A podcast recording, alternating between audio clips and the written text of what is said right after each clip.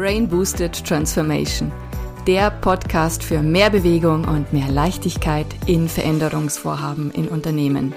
Mit Impulsen aus der Welt der Hirnbiologie einfach erklärt. Von und mit Maria Radke, der Expertin für Transformationen.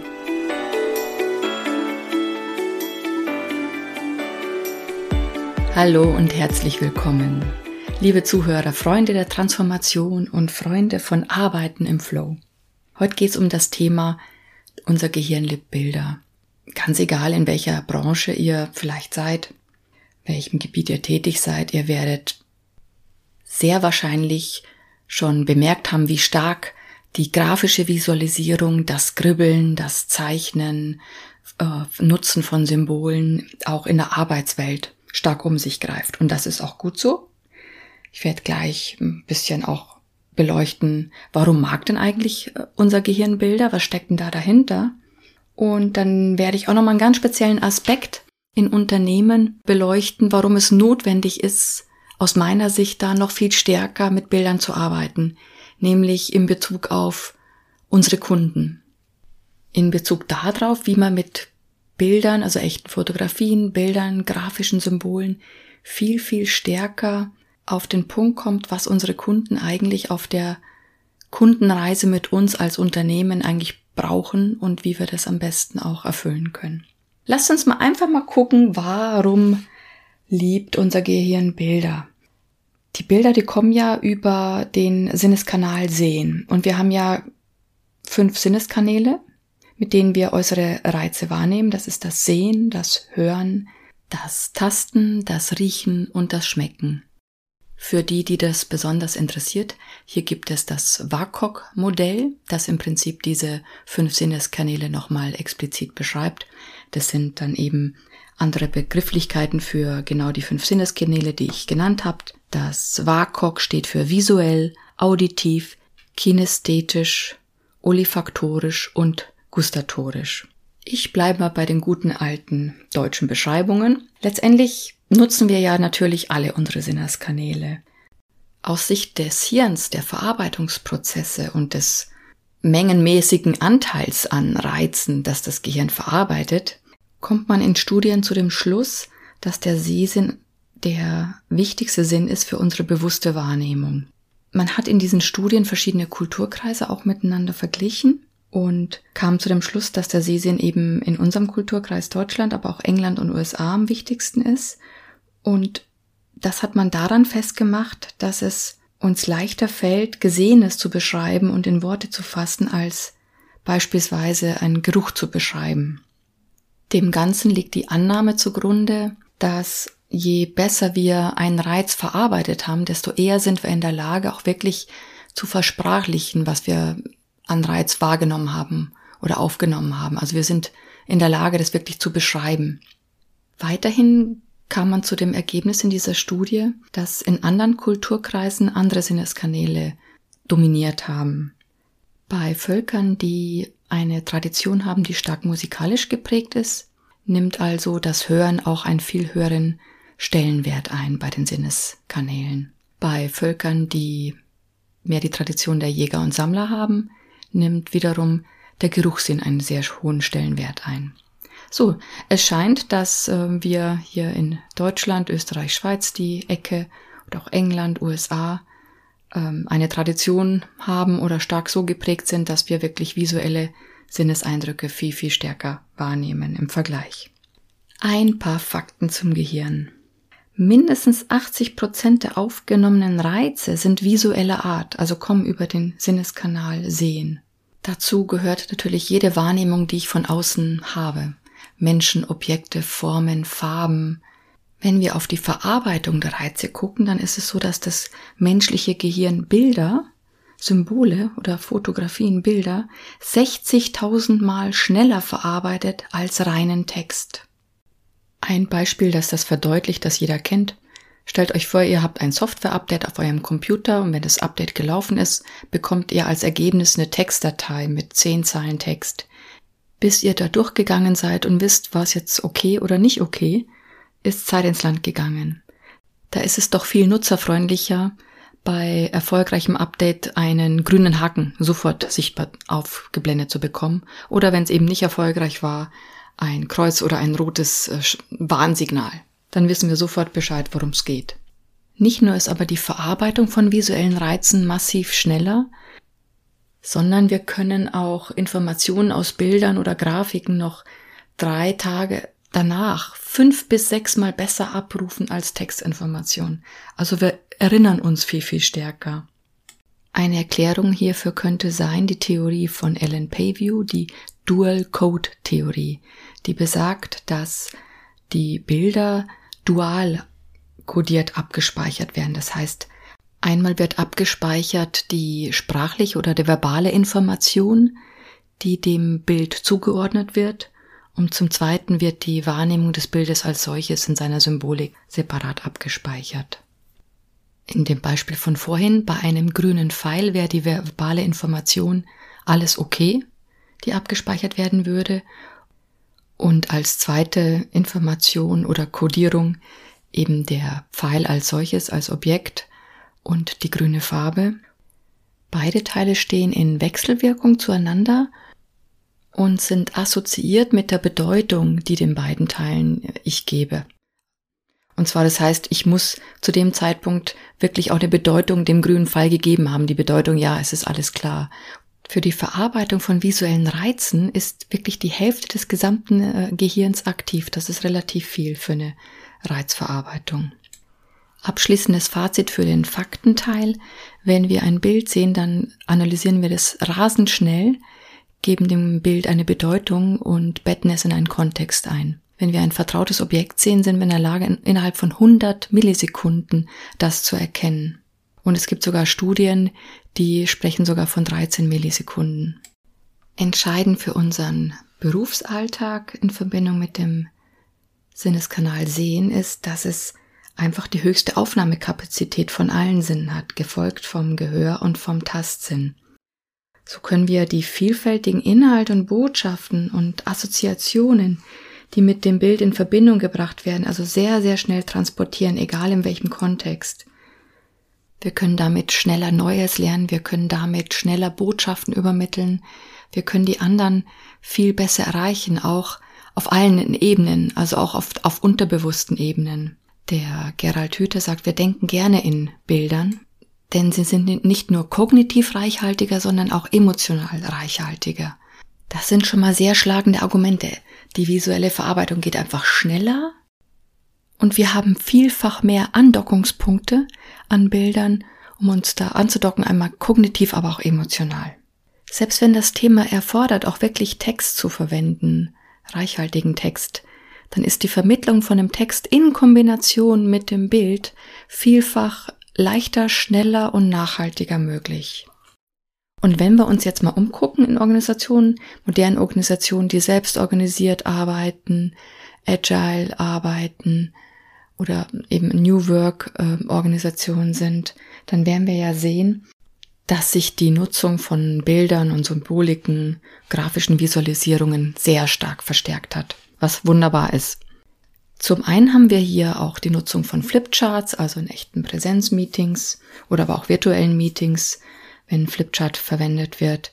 Das war ähm, gängig für Coaches oder Berater oder Trainer und das hat glücklicherweise Einzug gefunden, dass auch wirklich Teams das regelmäßig auch für sich selbst nutzen und hier also auf bewährte Kernelemente von Flipchart-Visualisierung zurückgreifen, Darstellung von Wegstrecken von Teams, von Männchen, von Herausforderungen, von Lösungen. Also da gibt es eine Handvoll von Symbolen, die man für sich selbst sehr schnell und sehr einfach und effektiv erlernen kann und immer wieder einsetzen kann.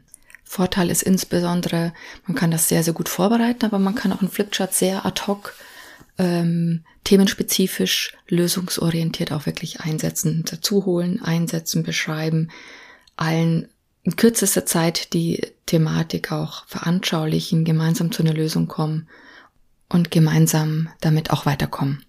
Dank der digitalen Technik ist es ja auch ein leichtes, sich die Flipcharts zu fotografieren, zu digitalisieren und allen Teammitgliedern auf allen möglichen Plattformen, Teamtools auch zur Verfügung zu stellen. Eine weitere Ausprägung der Nutzung von Symboliken oder das Anfertigen von Bildern wären die Sketchnotes. Sketchnotes sind an sich Notizen vom Meeting, die eben aus Text, Bildern und Strukturen besteht. Das heißt, ich habe nicht mehr nur reinen Text als Notizen zum Meeting, sondern ich fertige ein Einseiter an mit gewissen grafischen Symbolen zu den Kernaussagen des gesamten Meetings. Männchen, wie gesagt, oder ähm, Pfeile, Striche, Elemente, Gegenstände, also Symbolik, die ganz eindeutig etwas ausdrückt, was sofort verständlich ist. Und ich füge dem Ganzen auch gewisse Strukturen zu, um gewisse Abläufe vielleicht auch zu sehen, wie, wie sie sich aus dem Meeting ergeben haben, wie die Ergebnisse zusammengekommen sind oder zusammengetragen wurden oder, also ich bringe, ich gebe dem Ganzen eine Struktur und eine Aussagekraft, so dass ich letztlich komplexe Zusammenhänge sehr stark grafisch vereinfacht visualisieren kann und leichter verständlicher machen kann. Diese Sketchnotes, also auch dort diese Symboliken, da reicht es, ein bis zwei Hände voll davon mal, auf Lager zu haben. Man kann recht viel an Symboliken also wiederverwenden mit leichten Anpassungen und mit gewissen Strukturelementen für Abwechslung sorgen. Also das ist äh, nicht so schwer. Ein bisschen Übung braucht schon, aber es ist nicht so schwer. Da kann ich nur jeden einladen, es einfach mal zu versuchen.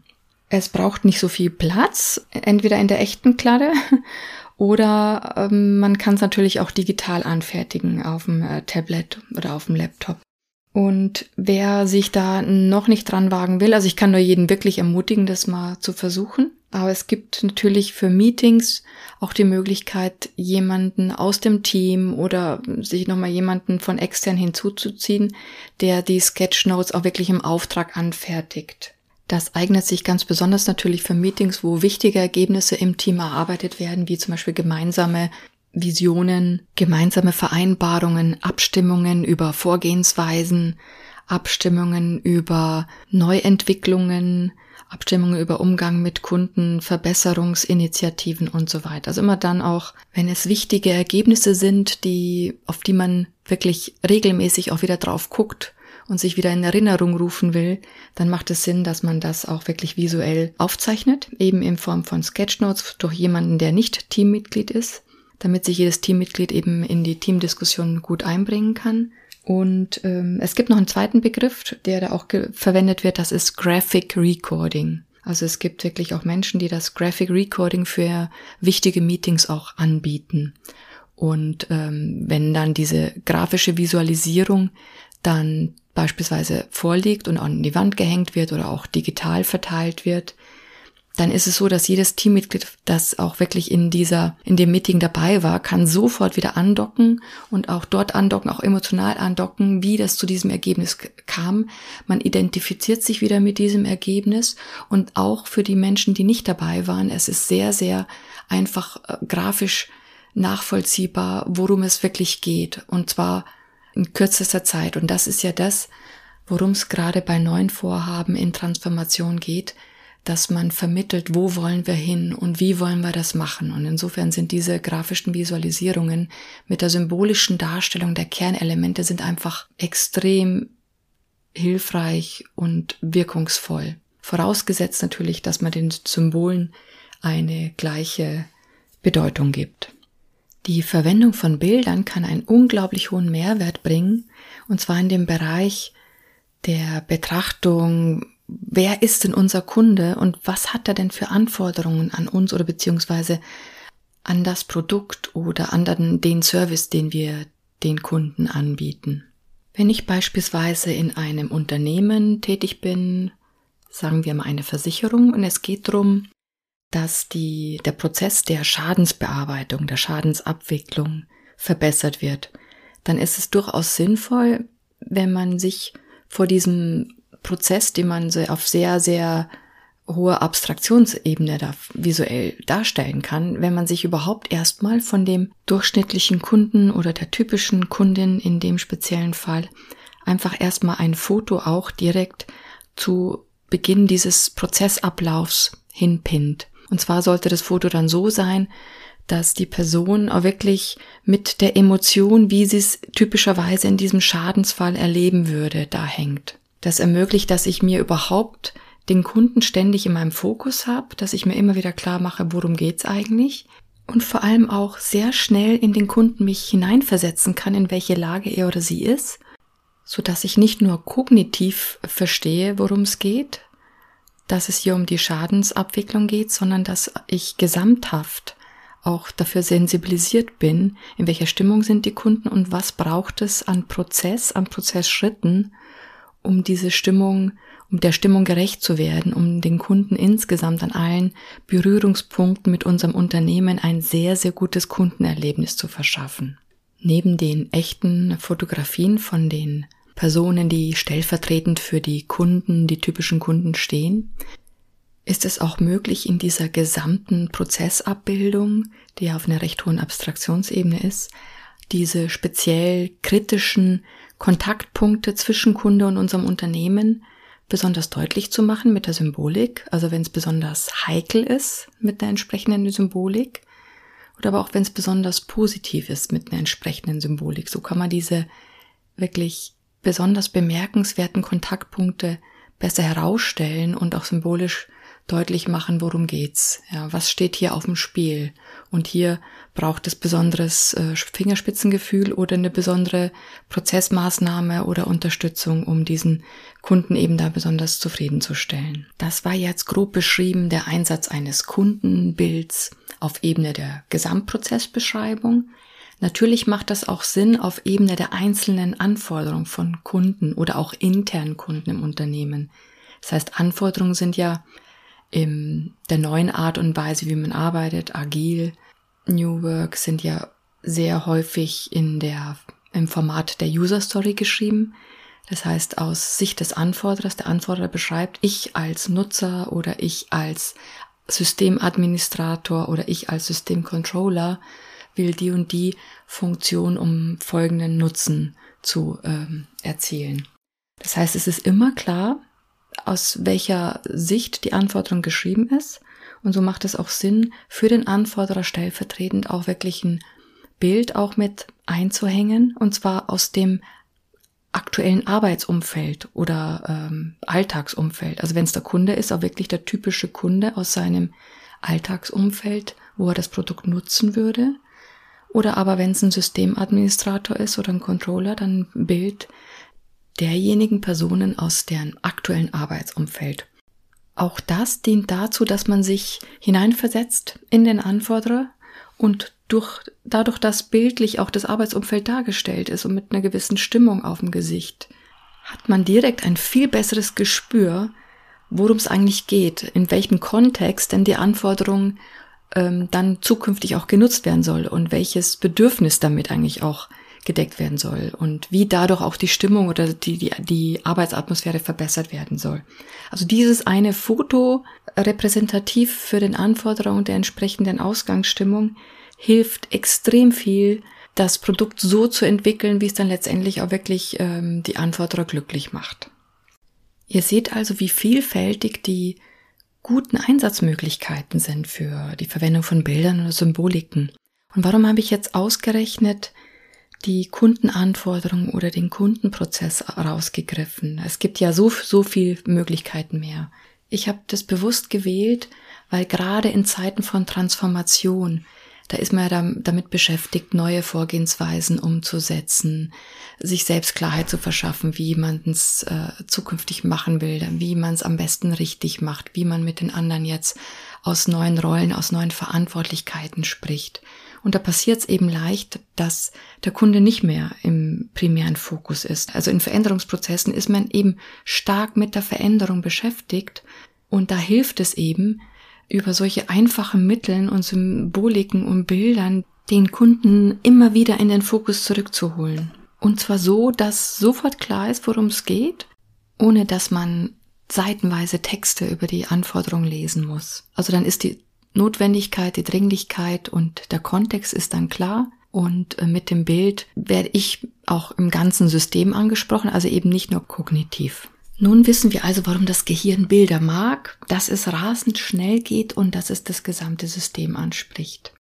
Und das ist genau, was wir brauchen in Zeiten der Transformation. Klarheit, die schnell er erlangt wird.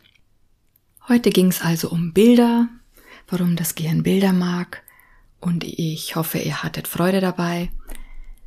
Bilder sind ja ein Teil von Geschichten und in einem zukünftigen Podcast wird es über Storytelling gehen, also warum wir und wie wir im Unternehmen, in der Organisation Storytelling für uns wirklich absolut hilfreich einsetzen können. Also bleibt dran, wenn ihr es noch nicht gemacht habt, abonniert gerne meinen Podcast, dass ihr die zukünftigen Folgen und auch die Folge mit dem Storytelling nicht versäumt. Ich wünsche euch eine gute transformative Zeit und bis zum nächsten Mal. Eure Maria.